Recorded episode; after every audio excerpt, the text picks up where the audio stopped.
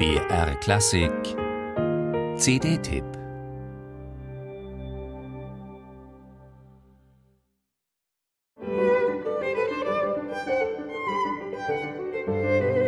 Es gibt Stücke von Mozart, die nicht so leicht kaputt zu kriegen sind. Die Ouvertüre zu Don Giovanni etwa übt auch bei mittelmäßiger Interpretation starke Wirkung aus. Bei Mozarts frühen Violinsonaten sieht das schon anders aus. Die werden oft missverstanden, entweder weil Interpreten sie langweilig finden, was sie nicht sind, oder weil Interpreten sie an der falschen Stelle interessant finden oder interessant zu machen versuchen, was sie gar nicht nötig haben.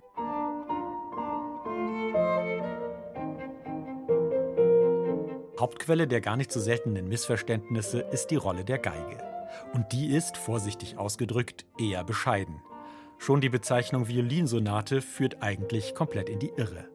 Tatsächlich handelt es sich keineswegs um Sonaten für Violine, die ein Klavier begleitet, sondern um Cembalo-Sonaten mit Violinbegleitung. Die Geige spielt keinen Ton, der dem Stimmengeflecht im Tasteninstrument irgendetwas Wesentliches hinzufügt. Im Grunde gibt die Geige nur ein paar farbliche Akzente was berühmte Geigenvirtuosen nicht davon abgehalten hat, die eigenen paar Noten mikrofontechnisch ganz in den Vordergrund rücken zu lassen, während das Klavier sich irgendwo im Hintergrund abkämpft, obwohl es die Hauptsache beizusteuern hätte. Nichts davon bei Alina Ibragimova und Cédric Tiberghien.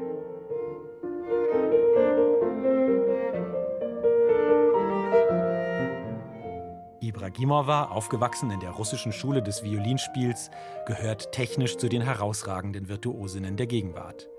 Aber sie ist außerdem eine der führenden Spezialistinnen für historische Instrumente. Mit dieser doppelten Qualifikation bringt sie ideale Voraussetzungen mit für eine Gesamteinspielung von Mozarts Violinsonaten.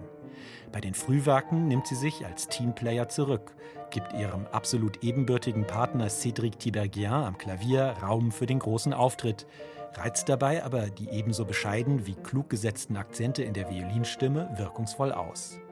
Und siehe da, von Langeweile oder Schematik ist in dieser viel zu selten gespielten Musik keine Spur.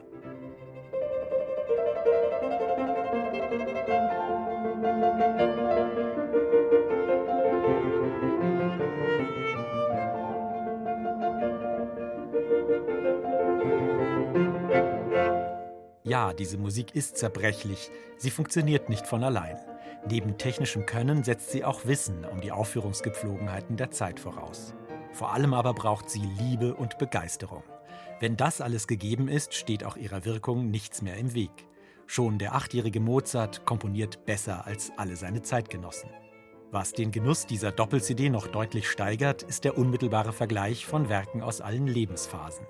In der F-Dur-Sonate Köchel 457 etwa darf sich die Geige endlich nach Herzenslust aussingen und als gleichberechtigter Partner des Klaviers immer wieder auch die Initiative ergreifen.